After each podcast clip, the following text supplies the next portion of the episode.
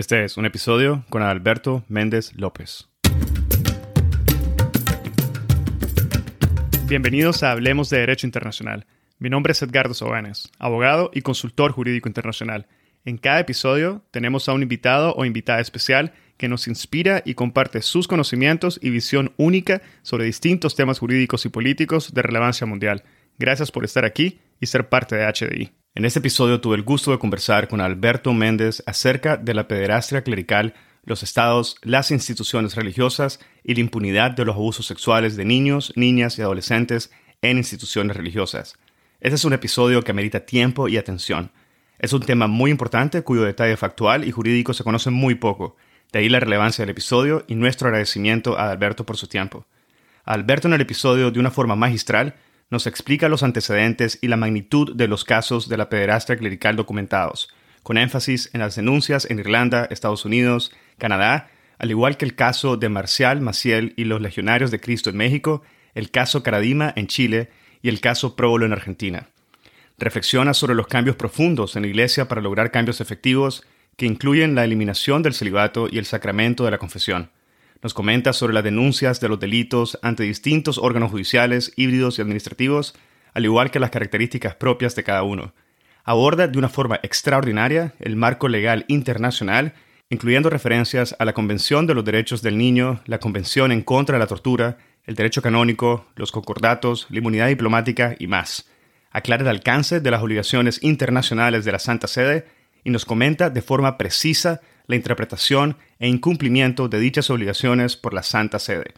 Elabora sobre el papel y la responsabilidad de las autoridades estatales en la obstaculización al acceso a la justicia, la revictimación, el encubrimiento sistemático, entre otros.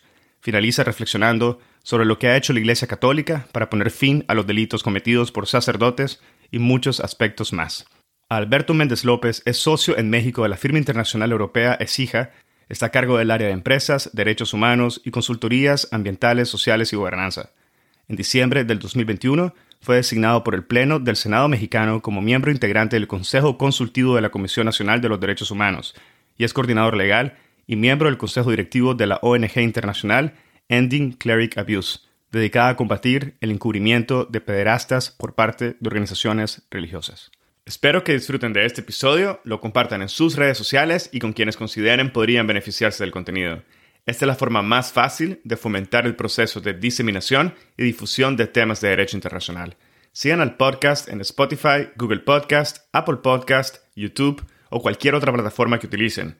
Recuerden que pueden adquirir su membresía en la sección de contenido premium en nuestra página web en www.hablemosdi.com o en el link de membresía que está indicado en la descripción de cada uno de los episodios. Y así obtendrán acceso a episodios premium, acceso anticipado a los episodios generales, acceso a contenido adicional exclusivo, acceso completo a las gotas de jurisprudencia internacional y acceso a la sala de conversación de Hablemos de Derecho Internacional, el primer espacio virtual único y consolidado para networking de la comunidad global de hispanohablantes oyentes del podcast. Ahora, empecemos.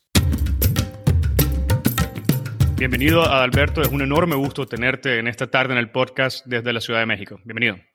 Gracias, Edgardo, un gusto. Alberto, hoy vamos a conversar sobre la responsabilidad de los estados por la impunidad de los abusos sexuales de niños, niñas y adolescentes en instituciones religiosas.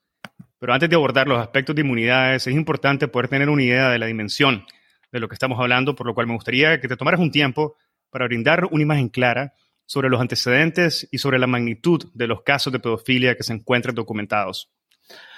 Edgardo, creo que es una pregunta y una forma muy importante de, de, arrancar esta temática porque en ocasiones hemos escuchado quizás sobre la problemática, pero no dimensionamos el nivel del problema, ¿no? Quisiera empezar con algunas, algunas cifras que hemos de alguna u otra manera recopilado entre la organización con la que colaboro y otras organizaciones de la sociedad civil que han estado muy metidos en, en este tema, ¿no? De entrada, el dato más actual que tenemos lo tiene y lo tenemos gracias a eh, la Child Rights International Network, que en 2019 hablaba más o menos, eh, digamos, de, de, de aproximadamente, simplemente en América Latina, de poco más de, y esto es un dato que yo quiero precisar, 550 denuncias particularmente focalizadas en cuatro países muy particulares, ¿no? En México es donde más se han registrado, que es este dato de que las 550 denuncias, en Chile alrededor de 243, en Argentina poco más de 129 registros y Colombia alrededor de 140, 145, ahorita voy a, mencionar en ese sentido, ¿no?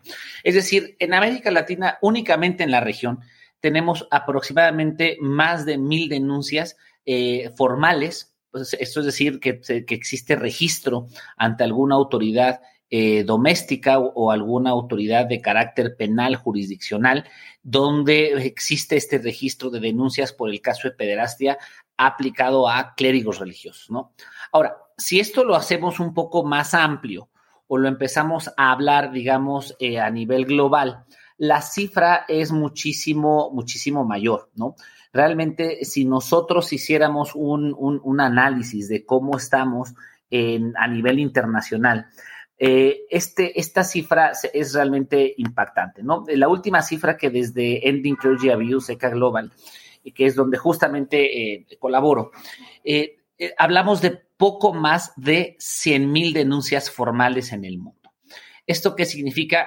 Que únicamente registradas a nivel internacional, desde que nosotros hemos podido un poco, digamos, de alguna u otra manera, identificar más, poco más de 100 mil denuncias formalizadas ante las autoridades competentes.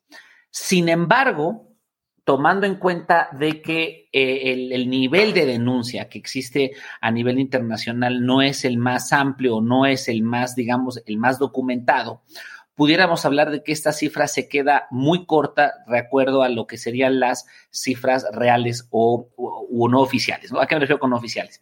Que si bien es cierto, estos más de 100 mil víctimas o casos de pederastia clerical registrados en alguna, en alguna, ante alguna autoridad doméstica responsable para investigar este tema, simplemente hay países, por ejemplo, como eh, Canadá, ¿no? Donde Canadá ha llegado a registrar aproximadamente entre 12 mil personas indemnizadas en jurisdicción canadiense por indemnizaciones respecto de abusos sexuales que ha pagado las, las iglesias en esa región a las víctimas, ¿no? Y eh, simplemente, a ver, nada más para poder un poco ir clarificando el tema si vamos desgranando esta información y nos vamos a la, a la información del origen del problema, que sería el Vaticano, el Vaticano al menos reporta anualmente aproximadamente 600 denuncias anuales por abusos dentro de las iglesias. Esto es una cantidad tremenda, ¿no? De, de hecho, uno de los colegas que dentro de la organización tiene una frase que lo describe de manera muy interesante. Y es que las organizaciones religiosas, particularmente las organizaciones que dependen del Estado Vaticano, eh, además tienen una amplia red, ¿no? Donde, digamos, eh, cuidan o, prestan servicios para hacerse cargo de niños, niñas, adolescentes en situación de orfandad o en situación de vulnerabilidad. Es, es como decirle al conde Drácula que se hiciera cargo de un, de un banco de sangre. Es decir, estamos depositando ¿no? dentro de eh, eh, la génesis del problema el cuidado de niños, niñas y adolescentes, cuando hoy las cifras no dejan mentir, ¿no? que realmente existe una falta de debida diligencia por parte de estas organizaciones religiosas y particularmente hay una ausencia de sanciones, lo cual nos lleva a un segundo fenómeno, que no nada más es, es la existencia de las, de las denuncias, es, es, algo más grave, aparte de esta numeralia que acabo de un poco de, exponer, es la ausencia de sanciones. Es decir, existe una, de alguna u otra manera, un régimen de impunidad generalizado en la mayor parte de los países del mundo, donde pocas veces son sancionados. Y voy a hablar nada más de un caso que tengo muy presente, que es el caso mexicano. Más de 500 denuncias sobre pederastia clerical, únicamente cuatro sacerdotes encarcelados. Alberto, mencionabas que eh, las organizaciones que dependen del Vaticano, no sé si fuera posible que nos clarificaras un poco cuáles son estas organizaciones que dependen del Vaticano y cuál es la relación que tienen esta con el Vaticano. Claro, déjame, déjame clarificar este tema. A ver, más que cuando hablamos de organizaciones que dependen del Vaticano, estamos hablando de distintas órdenes religiosas que actúan en diferentes países administrando orfanatos, escuelas, ¿no? U otro tipo de, cuestiones, ¿no? Eh, esto, es, esto es muy común, ¿no? parte de la labor o, un poco de, la forma en cómo las órdenes religiosas han de alguna u otra manera diversificado sus labores, eh, digamos, de cuidado, sus labores incluso de... Eh, digamos, esparcir la, palabra o el conocimiento o la acción católica, la acción, digamos, los valores del catolicismo, ha sido gracias a obras pías, ¿no? Es decir, eh, eh, haciéndose de escuelas, haciéndose de, de, orfanatos, haciéndose de instituciones educativas o instituciones de pastoral, etcétera. Y vaya, no quiero estigmatizarlo, está muy bien y creo que es correcto. Pero el gran problema es cuando son clérigos los que están administrando estas organizaciones o estas, o estas instituciones, ¿no? Que de alguna u otra manera dependen o son administradas o están fondeadas, ¿no? Eh, por órdenes religiosas, ¿no? Este, que de alguna u otra manera eh, representan o tienen este estatus, ¿no? Eh, que les da el derecho internacional a los clérigos, ¿no? Tomando en cuenta la naturaleza sui generis del Estado Vaticano como un sujeto de derecho internacional. Y esto lleva de alguna u otra manera a que se actúen o se cometan este tipo de delitos dentro de estas organizaciones y pocas veces exista una sanción frente, frente a ellas, ¿no? A eso me refería. No sé si ahora sí quedó más claro, porque no, quiero confundir al público respecto que hay organizaciones que dependan del, del, Vaticano. A ver, el Vaticano tiene, eh, eh, digamos, órganos de control, órganos de sanción, órganos de, de, fiscalización que tienen una naturaleza más, digamos, estatal, más, digamos, como ente o sujeto de derecho internacional público. Pero cuando me refiero a estas, a estas organizaciones, digamos, son órdenes religiosas que administran instituciones privadas o instituciones de cuidado. ¿Ok? Muchas gracias, Alberto, por esa clarificación.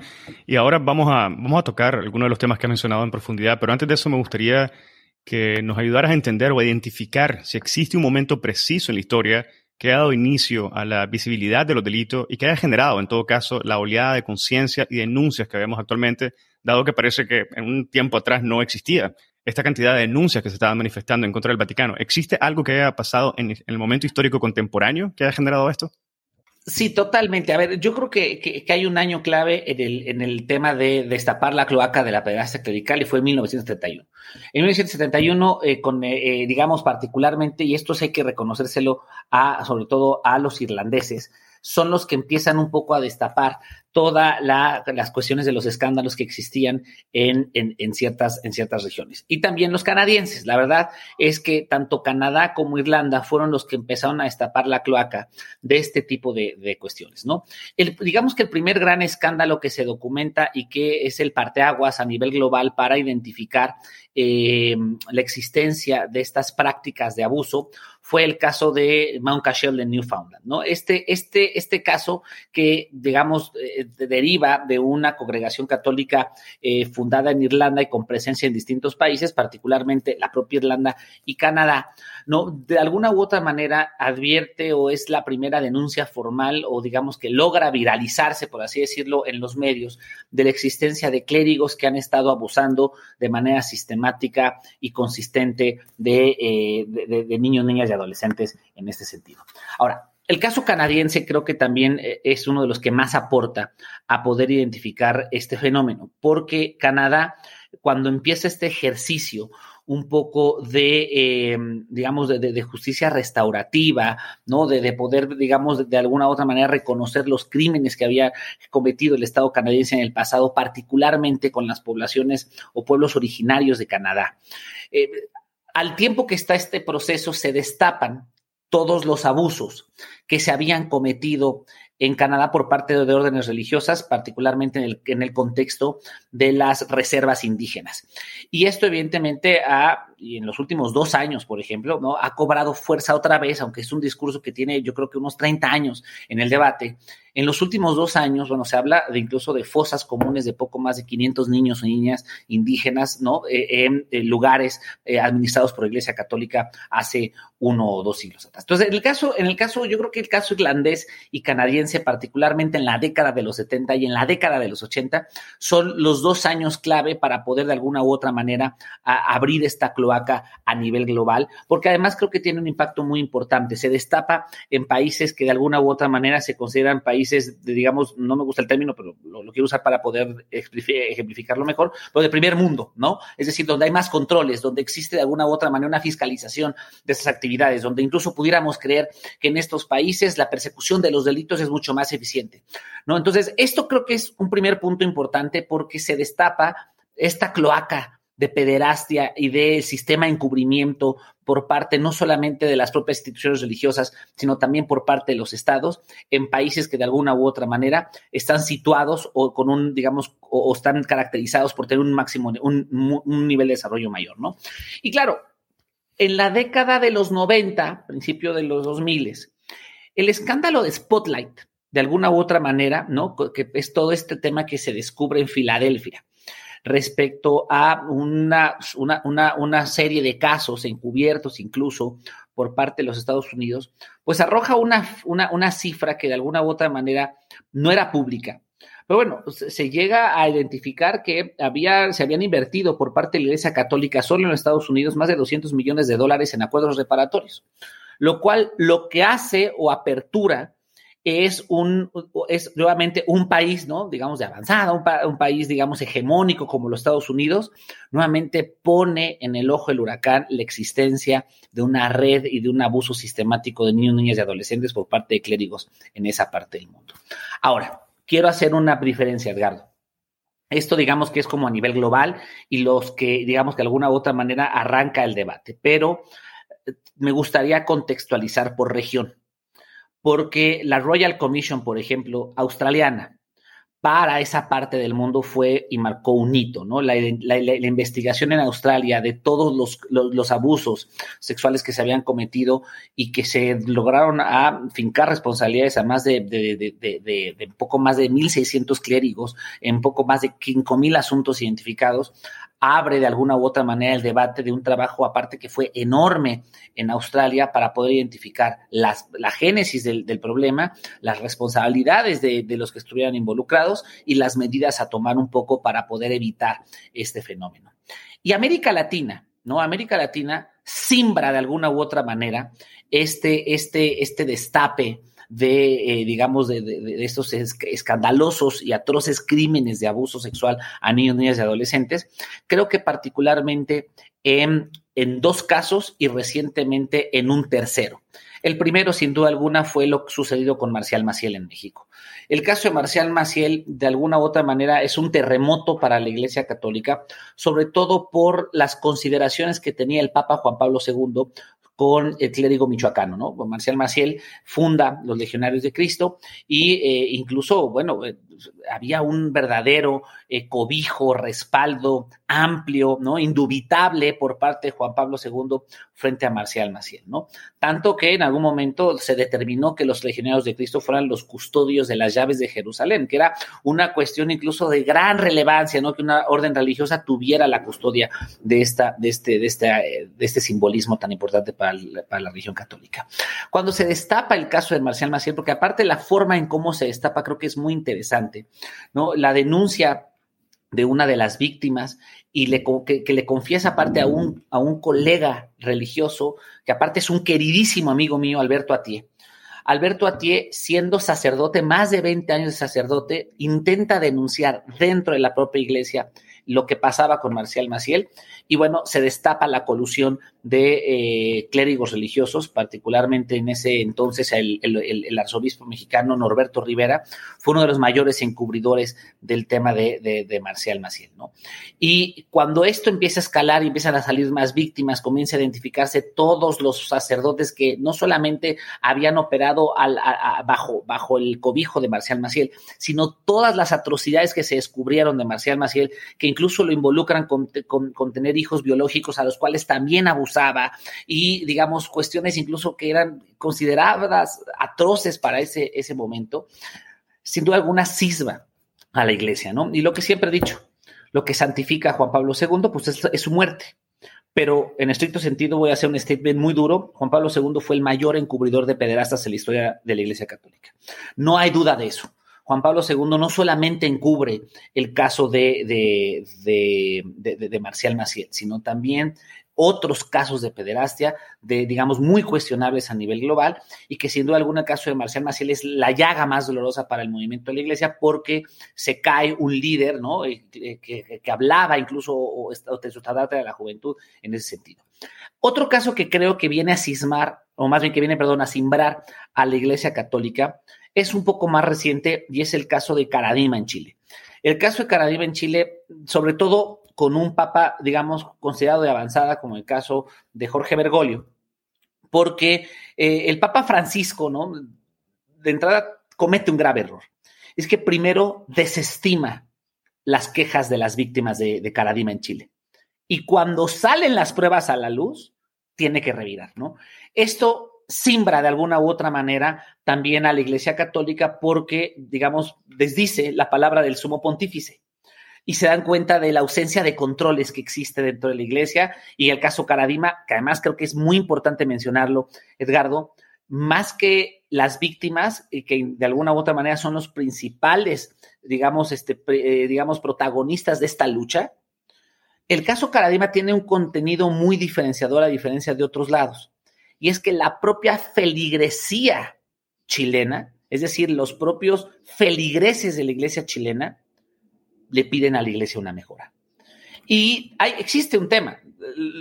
A la luz del derecho canónico, los feligreses tienen derechos y pueden exigirle esto a la iglesia católica, si están legitimados para ello. Hoy estamos incluso, y creo que Caradima es lo que un poco logra este paso, en este en este proceso sinodal, ¿no? Que ha anunciado la, Iglesia Católica, ¿no? El, retomar el, cumplimiento debido respecto a los valores de Cristo, ¿no? Entonces, eh, creo que ahorita viene un caso muy interesante respecto a, este, a este debate de si la Iglesia está cumpliendo o no los mandatos, digamos, que dice eh, el catolicismo, el derecho canónico, vamos a, profundizar más en eso más adelante. Y creo que de alguna u otra manera, con esto ya, porque ya me extendí bastante, eh, el caso Próbolo. El caso Próbolo es un caso que creo que además logra abrir una nueva debate dentro del caso de la pena clerical. El caso Próbolo es muy reciente, es más de 60, 70 niños, pero particularmente eran niños con discapacidad, particularmente niños con discapacidad auditiva, con sordera profunda, abusados dentro de un orfanato para niños con discapacidad de la Argentina, ¿no? particularmente en, en La Plata, Argentina. Y el caso Próbolo habla de, o más bien abre una, discusión creo que muy profunda, la interseccionalidad del abuso clerical en el contexto de ciertos grupos de situación de vulnerabilidad. Normalmente hablamos del abuso clerical en el contexto de niños, niñas y adolescentes, pero omitimos por completo, por ejemplo, niños, niñas y adolescentes con discapacidad, o por ejemplo, desde ECA Global tenemos una línea de investigación en la India sobre mujeres, particularmente eh, monjas, abusadas por sacerdotes y que han sido obligadas incluso a abortar para encubrir este tipo de prácticas. Entonces, abre una discusión muy importante respecto al tema de la interseccionalidad en el contexto de las víctimas de pederastia clerical. Bueno, Alberto, muchísimas gracias por habernos dado esa imagen y ese panorama general que creo que es muy importante y ponen en contexto toda la conversación. Y sobre esto que estamos hablando, las denuncias, no sé si nos podrías clarificar un poco a qué tipo de órganos se presentan. ¿Hablamos estrictamente de órganos judiciales? ¿Hablamos de órganos híbridos o administrativos? Entiendo además que las cortes domésticas podrían considerarse como los principales órganos donde se presentan, pero también existen los tribunales eclesiásticos y otras congregaciones, como sería la Congregación de la Doctrina de la Fe. ¿Podría explicarnos la diferencia entre estos y las consideraciones que deben de tener, en todo caso, las víctimas al momento de decidir en qué o ante qué foro presentar su denuncia? Es, una excelente, es una excelente pregunta, Edgardo. Y a ver, yo iniciaría por lo básico. A ver, el, crimen cometido por un clérigo, por un sacerdote, es un crimen terrenal. ¿Y esto por qué lo menciono? Porque el derecho canónico regula estas ofensas dentro de los cánones. Ahorita más adelantito vamos a platicar del canon 395, que es el que establece justamente la responsabilidad a los clérigos por cuestiones de abuso sexual, ¿no? dejo esta discusión a un lado, me meto al, comentario principal. Eh, empezar por lo, por lo básico es que un clérigo, al momento de que comete un abuso sexual, es una persona, un ser humano, un individuo que está violando la ley, está cometiendo un ilícito. Y por lo tanto, ¿cuál debería ser el foro primigenio donde se tiene que hacer esto? Una corte doméstica. ¿Por qué vía? Por la vía penal, ¿no? El abuso sexual es un delito, aparte altamente tipificado, ¿no? Eh, eh, en muchos, digamos, en el resto del mundo está tipificado, pero existe un gran problema respecto a este tema, ¿no? Que muchos de los abusos sexuales que hemos logrado, digamos, identificar a lo largo de los años, se denuncian quizás 10 o 20 años después a cuando se cometió el abuso, ¿no? Y esto ha generado un problema, ¿no? Porque muchos de los que son abusados como un mecanismo de defensa propio del propio, digamos, de, la, psique, de la psique humana, lo que hace es borra, ¿no? O de alguna otra manera no e, evita, eh, olvida ese abuso y años después aparece y cuando uno quiere ir a la corte doméstica a denunciar, o oh, sorpresa, el delito ha prescrito y por lo tanto es imposible perseguirlo 20, 10 años después, cuando vuelve a aparecer este recuerdo traumatizante en la víctima de pederastia. Entonces, claro, de alguna u otra manera, el primer foro donde se tiene que denunciar y se tendría que denunciar de primer momento, en el momento que se tiene conciencia, contacto con el abuso, es una corte doméstica por la vía penal. Esto, ¿por qué hacerlo? Porque si no se hace, las los foros internacionales que pudiéramos tener de alguna u otra manera, se verían de alguna u otra manera impedidos de actuar si no agotamos justamente los recursos domésticos. Entonces, tendríamos a nivel internacional dos vías, ¿no? Dos vías importantes para poder llevar estos casos a, a una denuncia. Ojo, siempre y cuando esté involucrado o un miembro del Estado, es decir, a lo mejor que yo presenté mi denuncia y la denuncia el propio funcionario del Estado no le dio el seguimiento respectivo o empezó a darle largas o simplemente no reconocen que no existe responsabilidad penal a pesar de que se hizo todo el mecanismo probatorio suficiente para ello. Se puede llevar, y es un poco lo que hemos nosotros trabajado desde ECA, ¿no? La primera audiencia temática en materia de pederastia clerical la logramos nosotros en el 2020 para hablar de la responsabilidad de los estados en los contextos de impunidad respecto a, la pederastia clerical. Es decir, cómo encubren los estados a los pederastas. ¿Por qué? Porque aquí había un primer, ah, existe, de hecho, un gran, un gran problema de fondo.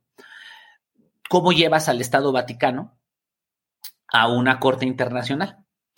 Tomando en cuenta que el Estado Vaticano de entrada es un sujeto de derecho internacional atípico, ¿no? Tiene un estatus muy complicado y muy, muy sui generis, y es parte de muy pocos tratados internacionales.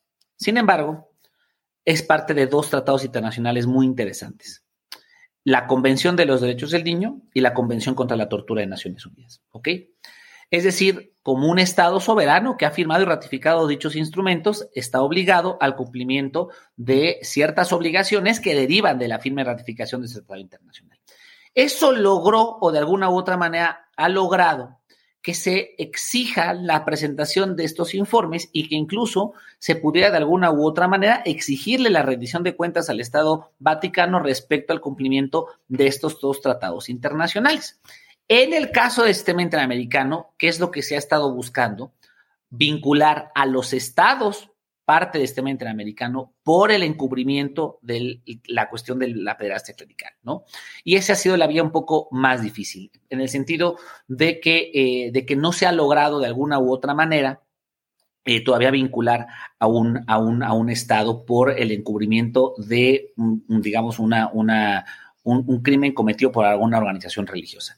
Parece ser que el caso Próbolo eh, tenemos esperanza que sea el primer caso que pueda transitar ante el sistema interamericano en la materia y esto abriría un precedente único al respecto, ¿no? Y bueno, hay que mencionarlo. Existe una tendencia y hay un movimiento muy fuerte de querer llevar al Estado Vaticano a la Corte Penal Internacional. Yo soy muy escéptico de esa vía, lo digo abiertamente, creo que no hay manera, eh, digamos, jurídicamente hablando, porque de entrada ni es parte del Estatuto de Roma eh, eh, el, Estado Vaticano, pero la posibilidad que algunos hemos discutido es que a lo mejor no se lleve al Vaticano, sino que se lleve de alguna u otra manera a uno de los estados parte del Estatuto de Roma, justamente por el encubrimiento o colusión en un contexto de impunidad respecto al tema de los abusos sexuales, ¿no? Hay un movimiento muy fuerte de víctimas que han buscado de alguna u otra manera llevar al Estado Vaticano, pero sobre todo a los clérigos, ¿no? porque la Corte Penal Internacional juzga personas, no estados, ¿no? Llevar a los clérigos eh, a, ante la jurisdicción de la Corte Penal Internacional bajo el delito de crímenes de lesa humanidad. Sin embargo, es algo que se sigue discutiendo, no se ha logrado aterrizar, no ha habido, ha habido dos intentos que no han sido fructíferos y sin duda alguna es algo muy complejo, Edgardo, porque eh, la manera en cómo se configura la responsabilidad internacional a la luz del estatuto eh, establece cuestiones muy específicas que hoy de alguna u otra manera el Estado Vaticano ni los clérigos de alguna u otra manera pudieran actualizarse, ¿no? Salvo en este contexto que podría ser todo un podcast de eso, pero no, no vamos a, hablarlo, pero que existe ese comentario, ¿no? Y claro, finalmente está la vía eclesial. ¿Por qué la dejo al final, Edgar? Porque no creo en ella, así de sencillo. No puede haber un tribunal eclesial, ¿no? Donde no exista una sanción de carácter terrenal, perdón. De alguna u otra manera, y si quieres reservamos esto para la regulación más adelantito, Sí hay dos formas y es que el derecho canónico establece dos niveles de enjuiciamiento. La primera es a nivel local, ¿no? Uno va a la curia romana y establece de alguna u otra manera la responsabilidad, ¿no? De, este, de, ese, de ese clérigo a la luz del derecho canónico. Pero a partir de 2001 hubo reformas importantes respecto a las facultades de la Congregación de la Doctrina de la Fe, que se reserva de manera exclusiva atender casos sensibles como los casos de pederastia.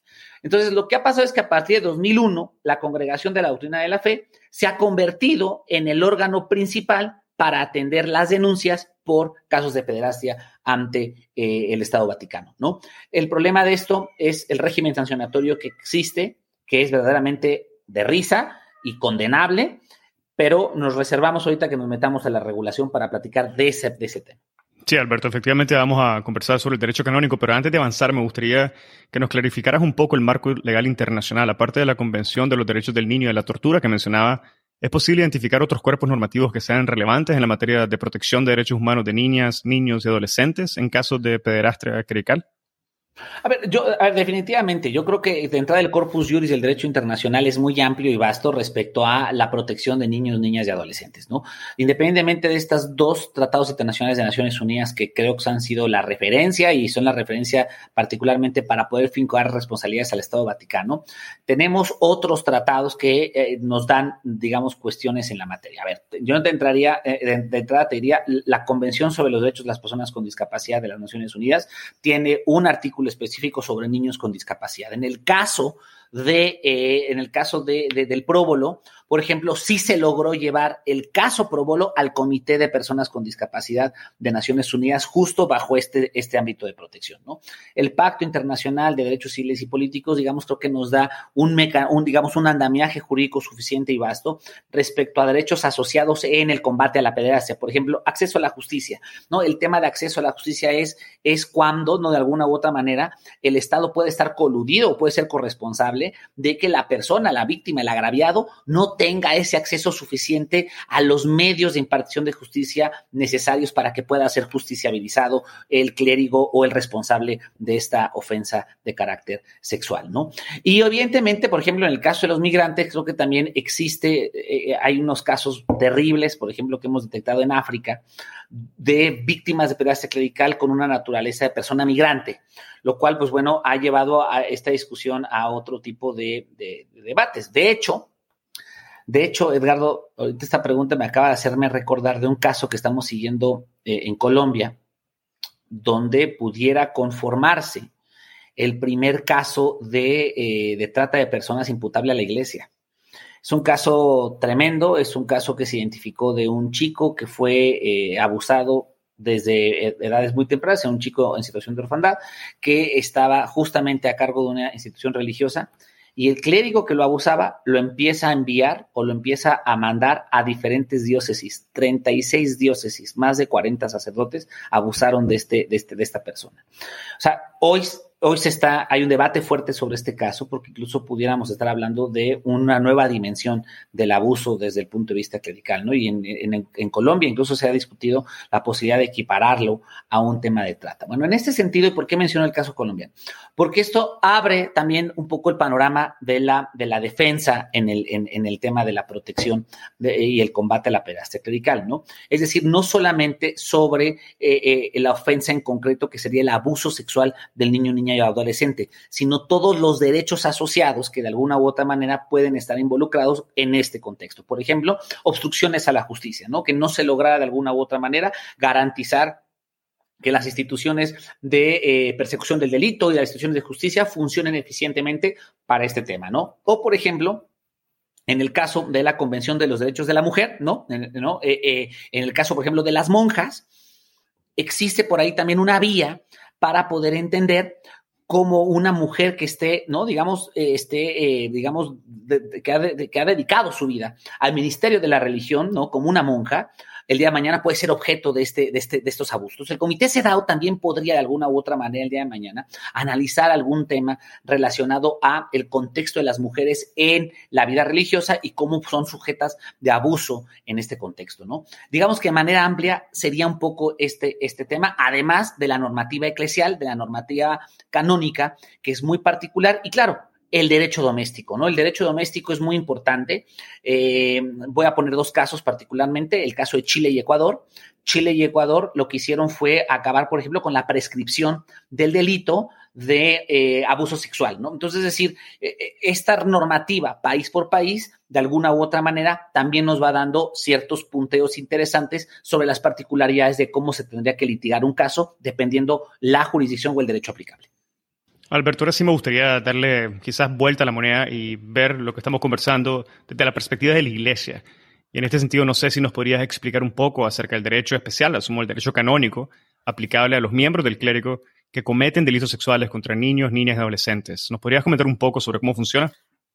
Sí, a ver, es, es, muy importante porque el tema del abuso sexual dentro de la cosmogonía o el desarrollo normativo eclesial no es, no es nuevo, ¿no? Se tienen incluso algunos antecedentes, de, eh, digamos, de, mucho tiempo atrás. De, por ejemplo, hay un documento, ¿no? Que se le considera el Didache, que es un documento que se descubre, en, que se redescubre en 1873. Se tenía conocimiento de este en, digamos, en documentos previos al año en que se redescubre, pero no se tenía certeza de su existencia o dónde estaba ubicado, donde la iglesia de, inicio siempre ha mostrado un rechazo contundente a la práctica del abuso sexual infantil, ¿no? Eh, sin embargo, aunque existe este rechazo, ¿no? Eh, eh, y, por ejemplo, el canon 71 de la iglesia católica prohíbe expresamente el abuso sexual a niños. Ahora, a ver, esto, esto sí es muy importante que lo mencionemos, porque de alguna u otra manera, Edgardo, el primer punto sobre la mesa que quiero advertir es que porque ese es un argumento que usa mucho la iglesia. Si nosotros siempre hemos, ¿no? La iglesia dice, si nosotros siempre hemos rechazado el abuso sexual infantil, de eso no hay duda. Claro que lo han rechazado desde tiempos inmemorables, ¿no? A mal harían si no.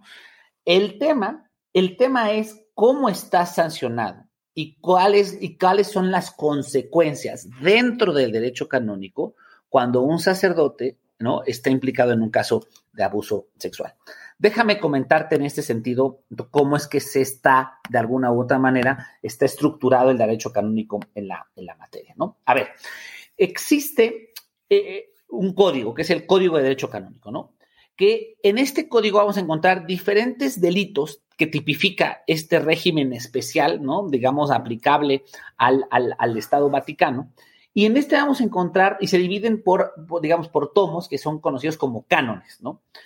El canon 1395, párrafo segundo, dice lo siguiente, y lo estoy abriendo para leérselos, ¿no? Vean lo que dice el canon 1395, párrafo segundo del derecho canónico. El clérigo que cometa de otro modo un delito contra el sexto mandamiento del decálogo, que este decálogo habla de abuso sexual, cuando este delito haya sido cometido con violencia, amenazas o públicamente con un menor que no haya cumplido 16 años de edad, debe ser castigado con pena justa sin excluir la expulsión del Estado clerical cuando el caso lo requiera. Es como el peor tipo penal redactado en la historia de la humanidad, yo creo. Porque si logran advertir, no dice ni qué pena, dice que una pena justa y dice que incluso expulsarlo del Estado clerical. O sea, no nos dijo nada. Ese, gris que tiene el derecho canónico es el que ha generado tantos problemas. Porque entonces cuando habla de pena justa, yo le preguntaría al auditorio, ¿qué es justo y qué no en un caso de, abuso sexual infantil? lo deja de manera tan abierta y le otorga la facultad justamente de manera discrecional a las autoridades responsables, que en este caso, al ser un delito mayor, necesariamente sería la congregación de la doctrina de la fe. ¿Ok? Dicho lo anterior, vámonos a ver cómo es el, el tema procesal. ¿Ok? Esto es muy importante porque eh, el caso del canon 1350 te referiría necesariamente a otro canon, el 1336 que la pena máxima es la expulsión del Estado clerical, es decir, te saca por completo de la comunidad católica, ¿no? Y entonces ha reservado la atención del delito de abuso sexual sobre menores en términos de canon 1350 como una facultad exclusiva de la Congregación para la Doctrina de la Fe, particularmente, y esto es muy interesante, Antiguamente este caso, o más bien esta, esta facultad, solo aplicaba para la congregación, es decir, la congregación tenía, digamos, como, como facultad exclusiva de atender este delito. Antes del 2001, solo si el abuso sexual se cometía con un menor de 18 años. O sea que antes del 2001, con, digamos, un abuso sexual frente a una persona mayor de 18 años, pues se consideraba una ofensa, pero no tan grave, ¿no? Esto vino a modificarse en 2001, cuando la Congregación de la Doctrina de la Fe expide una serie de normas específicas para el tratamiento de estos tipos penales y digamos que el código canónico queda supeditado a las normas de, las normas canónicas de la Congregación de la Doctrina de la Fe particularmente respecto a lo que eh, estamos hablando, que es el abuso sexual de personas menores de 18 años, ¿no? Ahora, dicho lo anterior, existen dos tipos de proceso, el proceso ordinario o superior. Cuando hablemos, hablamos de un procedimiento superior, es un proceso que ha, de alguna u otra manera, monopolizado la congregación de la doctrina de la fe a efecto de poder determinar si existe una, una, una causa punible y emitir una sanción, ¿no? Este es un, es un tribunal, y es un tribunal que hay que mencionarlo, está conformado 100% por sacerdotes. Es decir, de alguna u otra manera lo que genera es un oasis de justicia, porque entonces saca de la jurisdicción, ¿no? De la jurisdicción eh, civil ordinaria y trata de llevar a su clérigo a una jurisdicción especializada que sea la, digamos, la, justicia clerical o la justicia, eh, la justicia eh, vaticana, ¿no?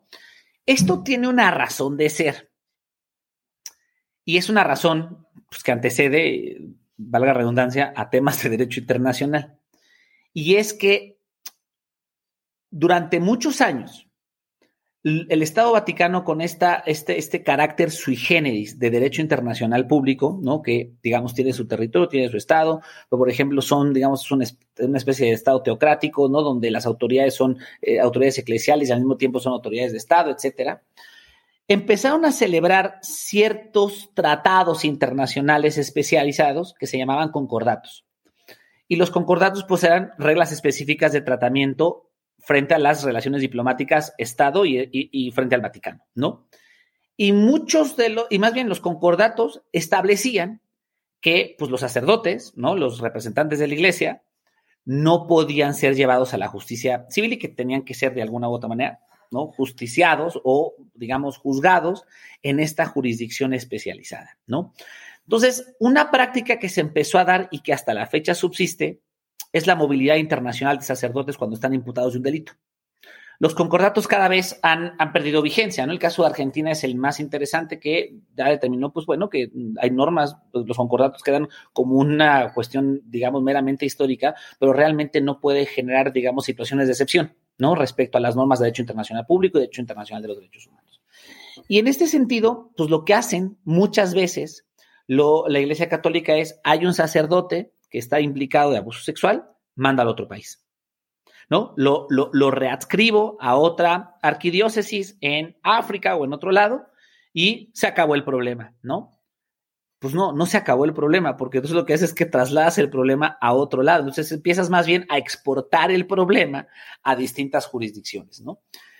Esto, evidentemente, a la luz del derecho clerical o del derecho canónico, ha sido de las mayores batallas, ¿no? Eh, eh, el Estado Vaticano ha, ha, sido muy enfático y quieren seguir con este modelo de sanción por parte del Estado Vaticano.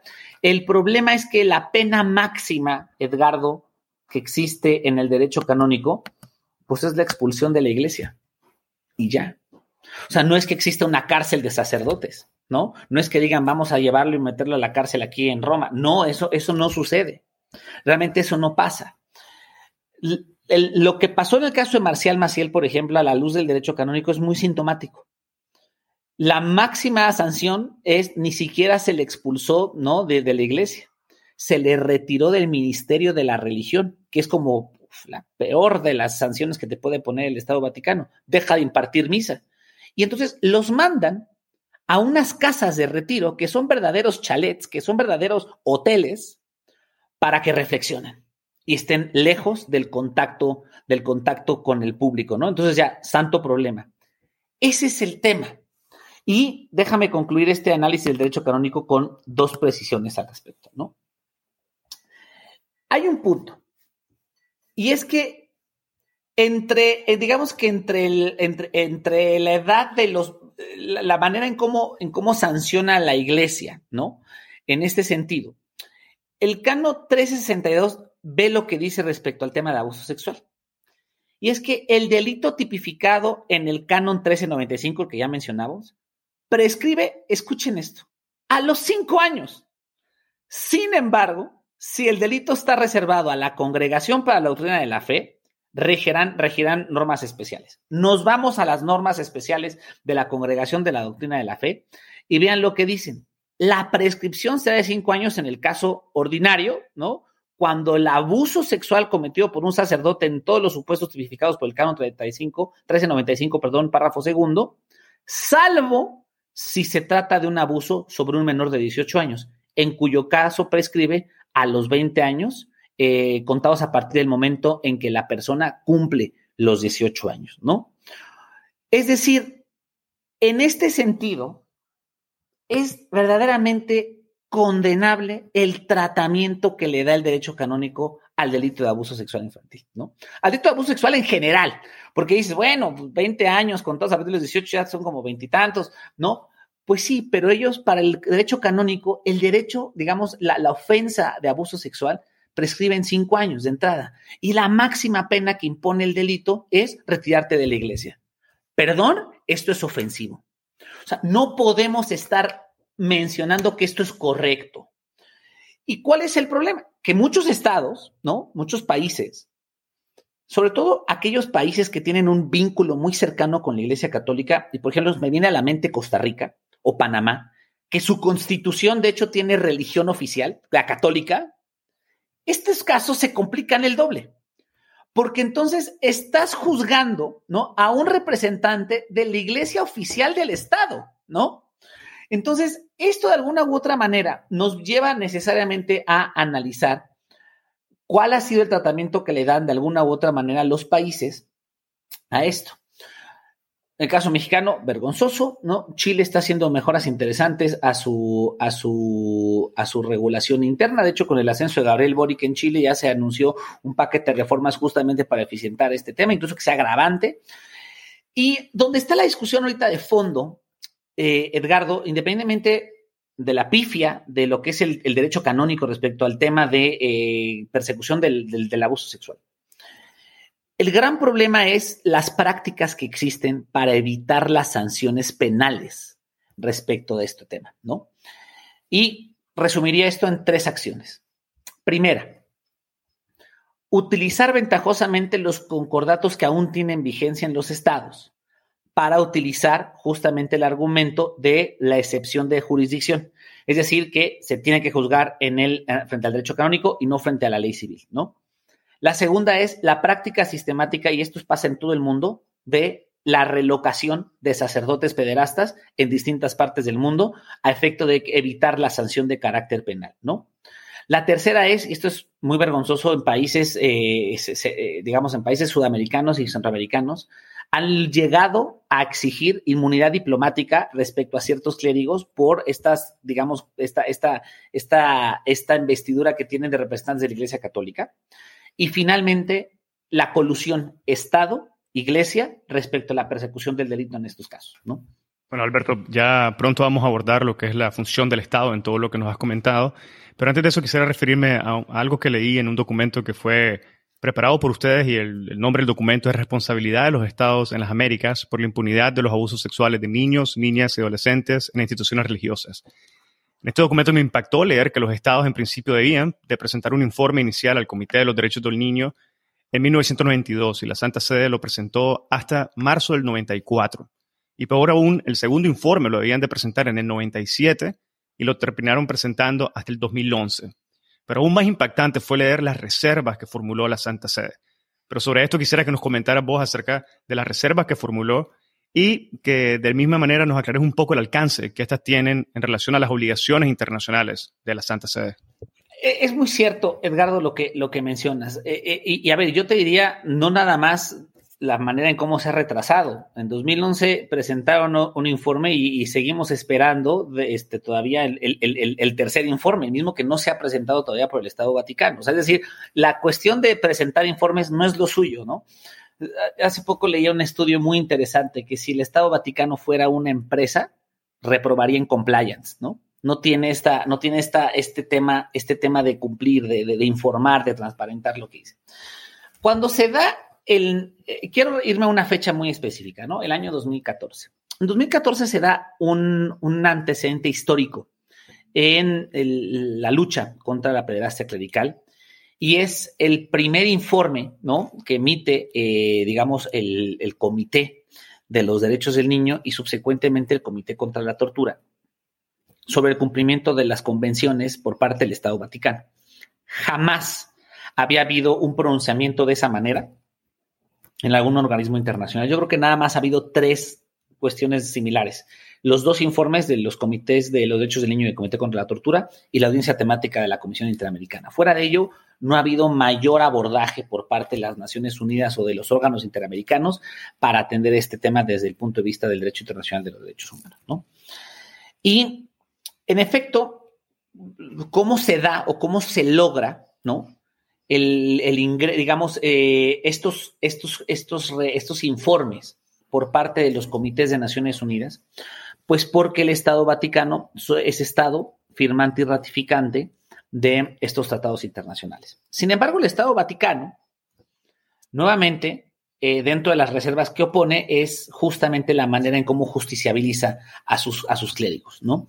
Es decir, sí, sí, sí entramos, pero nos reservamos el derecho, ¿no? casi casi de juzgar a nuestros clérigos de acuerdo a nuestras normas, ¿no? Porque de alguna u otra manera su estatus, digamos, es, distinto al que estamos acostumbrados y nos sumamos casi, casi de buena fe, pero no como para que esto sea vigente dentro del Estado Vaticano, ¿no? Esto, esto evidentemente es alarmante, porque lo que hace un poco el Estado Vaticano es jugar convenientemente con ese estatus que le ha dado el derecho internacional respecto a los órganos internacionales en los que participa y respecto a, este, a, los tratados internacionales a los que se suma, firma o ratifica, ¿no? De hecho, no me acuerdo si es el del Comité contra la Tortura o en el Comité contra los Derechos del Niño, que incluso dice algo como que a mí me causó mucha gracia, ¿no? En nuestra calidad de, ¿no? Estado con derecho de voz más no de voto, o sea, casi como diciendo, nosotros no estamos obligados de nada, ¿no? O sea, un poco justificando su actuar en el sentido de que tiene un estatus muy particular de alguna u otra manera pareciera advertir que su participación en estos instrumentos de derechos humanos es nada más, digamos, cosmética, ¿no? Perdón use la palabra, pero es, es realmente, no asumen un cumplimiento realmente efectivo respecto a estos estándares internacionales, ¿no? Ahora, no sé si a eso te referías, Edgardo, o si quieres que precise en algún tema, porque si no, a lo mejor me estoy yendo por otro lado por donde no es. No, no, efectivamente, Alberto, era más que nada hacer el énfasis de la reserva que hacen, especialmente con las responsabilidades, que creo yo que, que queda claro por tu respuesta. Y si te parece con esto, me gustaría pasar a los estados. Entiendo que la responsabilidad no radica únicamente, como lo has mencionado, en las autoridades clericales, y en una de sus publicaciones mencionan además que en gran medida la impunidad de la que gozan los clérigos pederastras es posible como consecuencia del apoyo o de la inacción de las autoridades estatales que obstaculizan el acceso a la justicia, la revictimación a las o los agraviados, entre otras acciones que demuestran de una manera u otra de alto grado de contubernio, como mencionan, existente entre funcionarios públicos de distintos niveles y autoridades clericales. No sé si nos podrías comentar un poco más sobre esto. Me gustaría empezar haciendo un poquito de historia, ¿no? Respecto a este punto. Y es que cuando salen a la luz los grandes escándalos en materia de pederastia clerical, de alguna u otra manera lo, pues la verdad es que los estados creo que no sabían ni qué hacer, ¿no? Porque realmente eh, si algo hay que reconocer es que los, los estados y el vínculo iglesia-estado siempre ha sido muy fuerte. Y de alguna u otra manera era pelearte con alguien con el que no te querías pelear, ¿no? A ver, lo digo con esa transparencia. ¿Por qué ha costado tanto llevar a juicio al Estado Vaticano o llevar a juicio a los clérigos? Porque de fondo existe una profunda renuencia de los estados y de los actores estatales de entrarle a un conflicto con, con, el Estado Vaticano, con la, con, digamos, con la religión. Y esto tiene dos razones. El primero es político.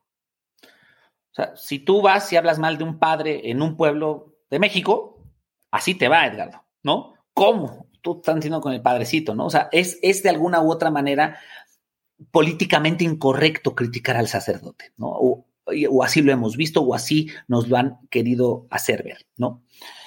Y por otra parte, no quiere ser políticamente incorrecto en algo donde hay tanta devoción porque significan votos. Y esto se ve cada vez más claro, ¿no? Hace poco en México tuve la oportunidad de acompañar los trabajos de lo que iba a ser la primera comisión de investigación de pederastia clerical en México. Se hizo una propuesta en el Senado mexicano Dos senadores muy valientes la propusieron. Yo fui el asesor de este, de este proyecto. Y esto causó un escándalo. En México, evidentemente, todo lo que tiene que ver con la iglesia es, es, mainstream, por así decirlo, ¿no? O sea, te genera mucha, muchos reflectores. Y sale al día siguiente el presidente Andrés Manuel López Obrador y dice, yo no voy a pelear con la iglesia. Así, con estas palabras, yo no me voy a pelear con la iglesia. Entonces, te pongo este, pongo este pequeño ejemplo porque el gran problema fue cuando surgen estos escándalos, es que los estados no querían. Y entonces o argumentaban una cosa o argumentaban otra cosa y la, justicia quedaba un poco en vilo. ¿Qué es lo que ha pasado a lo largo de los años? Que la presión política y la presión de las víctimas, y la verdad, ahí sí, la presión de la sociedad civil ha sido eficiente. En tal inteligencia que lo que han llevado a decir es, Estado, o haces algo o eres parte del problema porque entonces no estás dando soluciones a este, a este, a este tema, ¿no? No estás dando soluciones a eh, el tema de, eh, digamos, de la persecución de los padres pederastas que están dando o que están cometiendo delitos. Ya vimos que la Iglesia Católica no los quiere tocar ni con el pétalo de una rosa, no los va a enjuiciar y simulará de alguna u otra manera ciertos, ciertos procedimientos que no llevan a ninguna sanción específica. Entonces, ¿qué nos queda? Que el Estado se haga responsable por vulnerar el Estado de Derecho, ¿no? Y entonces comienza, digamos, comienzan las acciones estratégicas, ¿no? Digamos, en gran parte la mediatización de la problemática obligó a las autoridades a dar pasos pequeños, pero han dado pasos al respecto. ¿Dónde está la corresponsabilidad?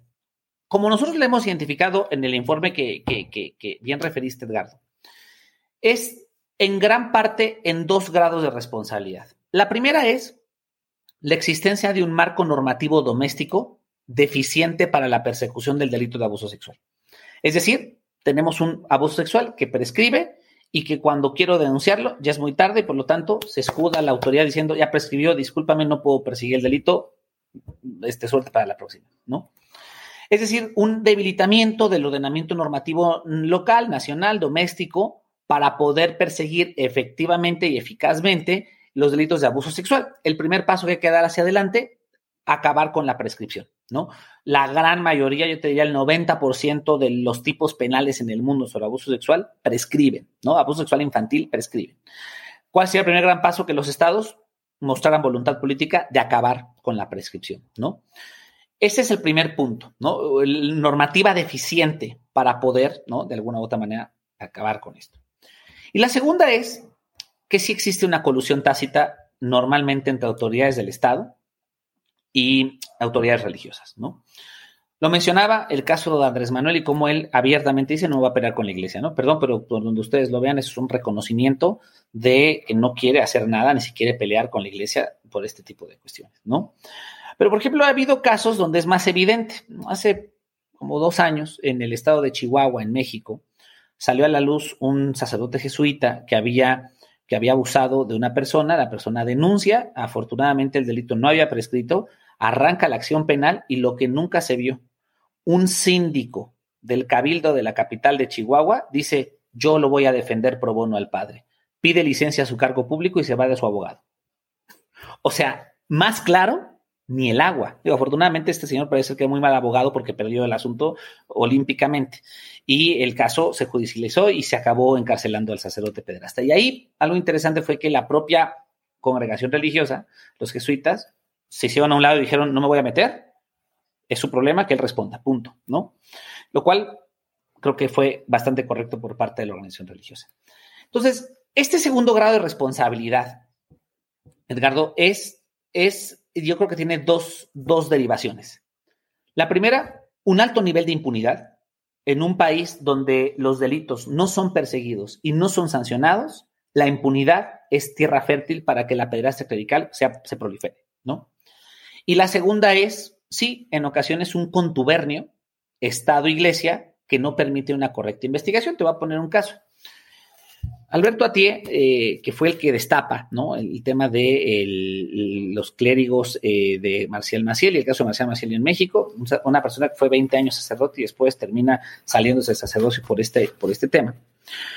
Él hace una denuncia, él más bien solicita a la Fiscalía General de la República, ¿no? La, la dos Procuraduría, le pide tener conocimiento de cuántas denuncias en contra del cardenal Norberto Rivera existen en trámite, un poco para tener conocimiento de cuál es la magnitud del problema respecto al cardenal en, funciones.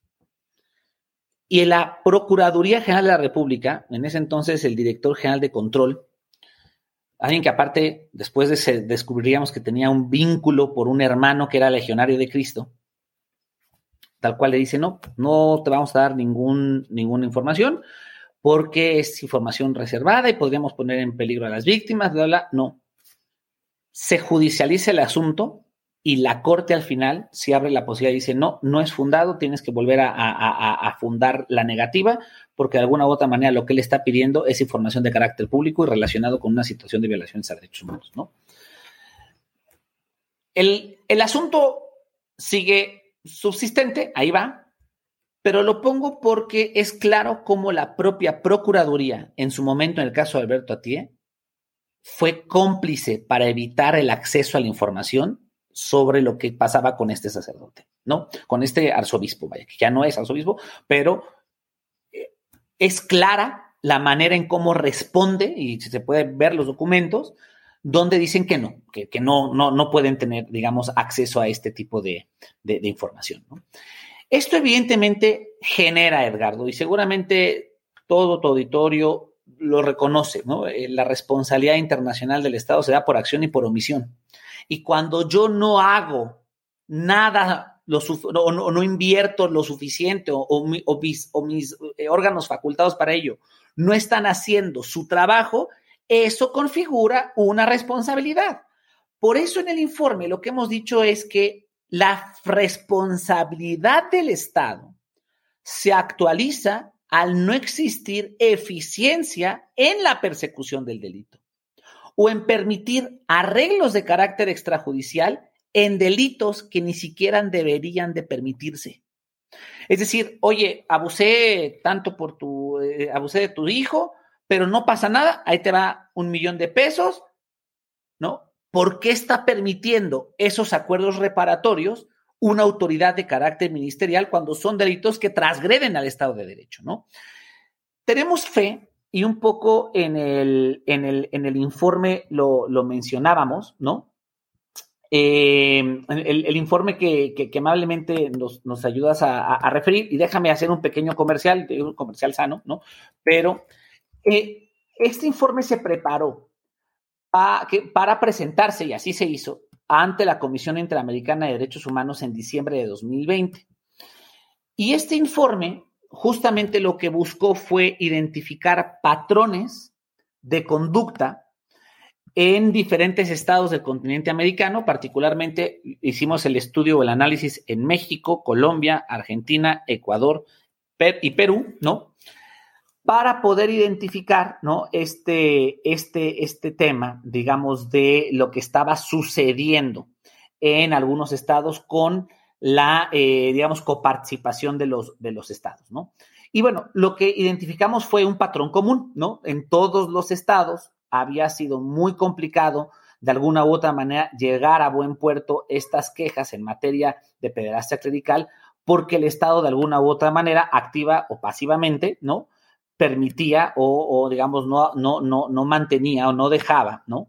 Que, este, que las, eh, las investigaciones realmente pudieran caminar de manera, de manera más, este, más, más, más celera y de manera mucho más, más abierta en ese sentido, ¿no? Ahora, es importante mencionar que respecto a los estándares interamericanos, nosotros hemos identificado que uno de los primeros antecedentes que creemos que de alguna u otra manera eh, puede abrirle este, eh, brecha a la persecución de los estados por esta coparticipación en el caso de la pederastia clerical es un precedente de la Corte Interamericana de Derechos Humanos en Ecuador, que es el caso eh, Albarracín, González Albarracín contra, contra Ecuador, en el cual, si bien es cierto, no, Guzmán Albarracín, perdón, Guzmán Albarracín contra Ecuador, en el cual, si bien es cierto, no hay un tema de pederastia clerical, sí hay encubrimiento del Estado ecuatoriano por un caso de abuso sexual por parte de un alto mando de una escuela. Nosotros creemos que el caso Guzmán Albarracín es el precedente interamericano que puede abrir la puerta a fincarle responsabilidad a los estados a la luz de la, digamos, de la colusión Estado-Iglesia. Bueno, Alberto, nuevamente muchas gracias por habernos dado esa visión general del tema y con esto nos estamos ya acercando poco a poco al final del episodio y quisiera sí que nos aclararas una cosa. ¿Qué ha hecho la Iglesia Católica al respecto? En varias ocasiones escuchamos pronunciamientos donde reconocen y condenan a los actores, pero ¿cuáles son las acciones en concreto que han tomado? Estamos hablando de actos criminales, como lo has mencionado, hablamos de delitos, más que una retórica eclesiástica. Quisiera que nos ayudaras a entender las acciones en concreto que ha, está o va a tomar la Iglesia próximamente. Mira, es, es una pregunta difícil, porque intentaré no corresponderla desde la víscera, ¿no? Voy a tratar de ser lo más objetivo posible, eh, Edgardo, y es que ha habido pasos o muestras de la iglesia que está avanzando. Puede ser. Creo que una de ellas fue la creación de la Comisión Pontificia, que fue una comisión, entre comillas, independiente, para investigar los casos de abuso sexual cometidos por clérigos ¿no? del, Vaticano. La Comisión Pontificia, la verdad es que ha sido un gran fracaso porque ha tenido cambios de, miembros, etcétera, no ha logrado dar los resultados suficientes, pero al menos es un primer intento para poder acercarse a las comisiones de la verdad que en sí han sido exitosas en países como Irlanda, Canadá o Australia, ¿no? Creo que la Comisión Pontificia le falta mucho madurar, le falta mucha independencia y le falta sobre todo ampliar el mandato de actuación, ¿no? Creo que en ese sentido, si hay algo que pudiéramos rescatar, es eh, pues las habilidades de investigación que tiene este, este hombre, Charles Chicluna, que ha sido, el, digamos, el encargado de la congregación de la doctrina de la fe, justamente para los casos de pedazo clerical. El, el, hombre, el hombre ha estado ¿no? activo haciendo ciertas investigaciones, desafortunadamente creo que con, con, pocos resultados, ¿no? Pero bueno, si un primer avance creo que sin duda alguna es la Comisión Pontificia. De los avances que yo más celebro, es uno reciente y es el anuncio que hace el Papa Francisco respecto a la abolición del secreto pontificio. Creo que la abolición del secreto pontificio es bastante, es bastante correcta y es una, un, paso, un paso certero en la, dirección, en la dirección indicada, porque lo que hace es que elimina, ¿no? Que en los casos de pederastia clerical o sexual, como ya lo vimos en el caso 1395, uno de los parámetros de actuación por parte de la Iglesia Católica es que estos casos tienen que hacerse en la mayor secrecía posible.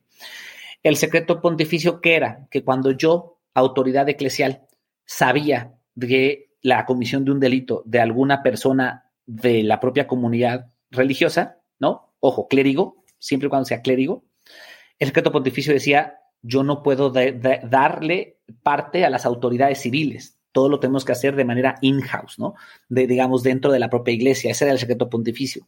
Yo no permitir que el escándalo se, digamos, saliera de nuestro control, ¿no? Creo que este, este punto que hace el Papa, el Papa Francisco es muy importante. El secreto pontificio durante muchos años permitió o el ocultamiento de estos casos y el tratamiento que le había dado la Iglesia Católica a lo largo de los años, justamente por la existencia del secreto pontificio, ¿no? Lo cual yo creo que de alguna u otra manera es, un buen paso y ese sí lo celebro, creo que es un paso adelante, ¿no? Eh, y, la, y la última cuestión que yo creo que es un buen avance es este famoso proceso sinodal. Eh, pero lo vería con reservas, eh, Edgardo. El proceso sinodal es un proceso muy importante para la cultura de la Iglesia Católica porque establece o permite, ¿no? Una reflexión de la situación actual de la Iglesia Católica a la luz del cumplimiento de los valores de Jesucristo, ¿no? Y entonces, de acuerdo a lo último que había leído respecto a lo de este, este proceso, ¿no? Este proceso sinodal que, acaba de anunciarse y que está por arrancar, eh, la iglesia anunció siete puntos donde, sobre los cuales versará este proceso, ¿no? El primero es la centralidad del Espíritu Santo, la segunda es el estar en, en el mundo sin ser del mundo, sacralidad de la vida humana, Jesús como guía, ayuda a los más necesitados, oración y sacramentos y ser católicos leales. Creo que yo rescato tres puntos. Primero, al momento de hablar de la sacralidad de la vida humana, es muy importante mencionar que si la iglesia realmente quiere hacer un proceso de autocrítica respecto a este tema, pues tendrían que replantearse si efectivamente le han, le han dado la suficiente sacralidad a la vida de los niños, niñas y adolescentes abusados por sus clérigos, ¿no? Creo que ese es su primer punto de reflexión importante. El segundo, creo que de alguna u otra manera dice ayuda a los más necesitados. Pues, ¿qué más necesitado que una víctima, ¿no? Que una víctima eh, de, de abuso clerical. Si realmente la Iglesia quiere cumplir con esta facultad de remediación y de reparación integral del daño a las víctimas por parte de sus clérigos, tendría entonces que mirar a las víctimas y abrirles y darles la voz y la pauta, ¿no? Y finalmente, ¿no? El, último punto, ¿no? Que es ser católicos leales, ¿no? Hay muchos, y eso sí lo celebro, muchos feligreses, personas que forman parte de la comunidad de la Iglesia Católica, que le están exigiendo a la Iglesia un cambio, una transformación total. No podemos seguir con instituciones decimonónicas, ¿no? Con una concepción del siglo XVI, ¿no? Este, que realmente no avanza ni, ni, ni, ni trasciende. Si quisiéramos hablar de una iglesia ¿no? 100% transformada, una iglesia que realmente cumple con estos estándares de modernidad. Creo que habría que empezar por dos cuestiones y quizás por eso me van a, quemar en fuego verde, Edgardo, por lo que voy a decir. La primera es acabar con el celibato. Esto es importantísimo, el celibato no puede continuar, eh, creo que ha sido un verdadero fracaso, el celibato tiene que, tiene que desaparecer. La segunda es abrirle la oportunidad a las mujeres para el ejercicio del ministerio de la religión, es decir, que puedan ser sacerdotas, ¿no? Sacerdotes. Es decir, que no, que no nada más se queden en, esta, en este plano secundario como monja. Y tercero, que es el punto más cuestionable y donde muchos me han intentado callar de lo que digo, porque es algo, pero es algo que se ha dicho mucho en el movimiento y lo digo abiertamente, que la iglesia piense la pertinencia de eliminar el sacramento de la confesión. El sacramento de la confesión es el punto determinante para que un depredador dentro de la Iglesia Católica genere esta posición de suprasubordinación y de ventaja sobre su víctima. Entonces, si realmente la Iglesia quisiera replantearse una, una, transformación de fondo interna, creo que tendría que empezar por estos tres pasos. Alberto, ¿sería posible que antes de finalizar pudieras elaborar un poco más sobre el argumento o la idea que está detrás de abolir el sacramento de la confesión? Que no me queda claro todavía cuál sería el, mensaje que querés transmitir. El, algo que, se ha identificado y es que el, sacerdote depredador, el sacerdote pederasta, logra tener cierto nivel de control respecto de su víctima, en gran parte por este espacio de la confesión, ¿no? La confesión eso que te digo es, es, o sea, es, eh, yo creo que no va a suceder, al menos no ahorita, ¿no? Quizás me moriré y no habrá pasado, Pero el tema de la confesión, de alguna u otra manera, es, tiene el mismo efecto, por ejemplo, cuando, cuando vas a un psicólogo, ¿no? Y dentro de la terapia, tú estás en un estado de máxima vulnerabilidad porque te estás abriendo con un profesional de la salud para poder de alguna u otra manera abrirle, ¿no? Este, tu, este, digamos, tu, tu, tu, tu, psique y tu vulnerabilidad de las cuestiones que te están aquejando o que crees que tienen impacto en tu salud mental, ¿no? Este efecto se replica en el momento de la confesión. Nada más que en el caso de la confesión tiene una característica que no tiene en, el, en, la, en, la, en una situación clínica en materia de psicología que aquí hay un tema incluso de carácter espiritual, ¿no? Un tema de carácter moral, un tema que incluso el día de mañana le da cierto poder al sacerdote por una razón. Cuando acabas tu confesión, ¿qué te dice el sacerdote? Diez padres nuestros, ¿no? No sé qué, etcétera. Es decir, él te mandata cómo resarcir ese daño o esa pena o esa, ese incumplimiento con, eh, digamos, este canon religioso, ¿no? Esa posición, cuando tienes enfrente a un depredador, es dinamita, porque le estás dando una, herramienta, le estás dando un elemento para que te manipule y te haga hacer cosas que incluso a lo mejor no comprendes. Era un poco lo que hacía Maciel. Maciel, ¿no? Obligaba a los niños a, practicarles felaciones bajo un argumento diciéndole, no, yo ya hablé con el Papa y el, Papa está consciente de esto, ¿no? Yo tengo un, un, dolor, ayúdame con este dolor, este, y esta es la manera de ayudarme, ¿no? Claro, ¿no? El niño veía esta autoridad, ¿no? En este, en este tema y, acababa cediendo, o incluso le decía, si tú me ayudas con esto, ¿no? Te vas a ganar el cielo o vas a entrar al cielo. Claro, una persona con esta necesidad espiritual, pues termina creyéndose este tipo de, de, invitaciones a cuestiones que son antiéticas, que son criminales, que son ilícitas. Entonces, claro, a eso me refiero, Edgar. El sacramento de la confesión no es cosa menor.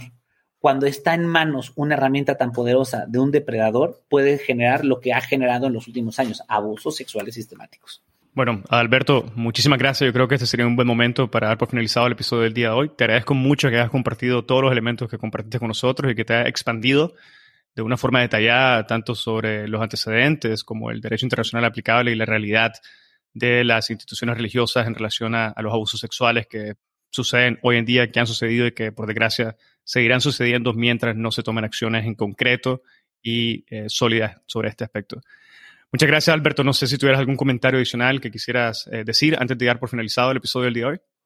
Sí, este, si me lo permites, Edgardo, quisiera concluir con una reflexión.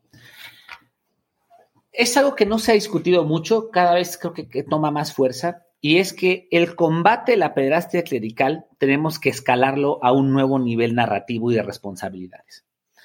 Así como las iglesias, ¿no? Como instituciones u organizaciones existen, ¿no? Este, como personas morales, a eso me refiero, no nada más con esta calidad de derecho internacional público del Estado Vaticano, sino las organizaciones religiosas son personas morales, son empresas, son organizaciones. Este, este, este fenómeno del abuso por esta relación de poder frente a la, persona, frente al, sujeto humano, se replica en otros contextos. Por ejemplo, las por ejemplo, las grandes empresas. ¿no? Los abusos sexuales cometidos por altos directivos de cadenas de televisión en Estados Unidos o en Hollywood, ¿no? El caso de Harvey Weinstein.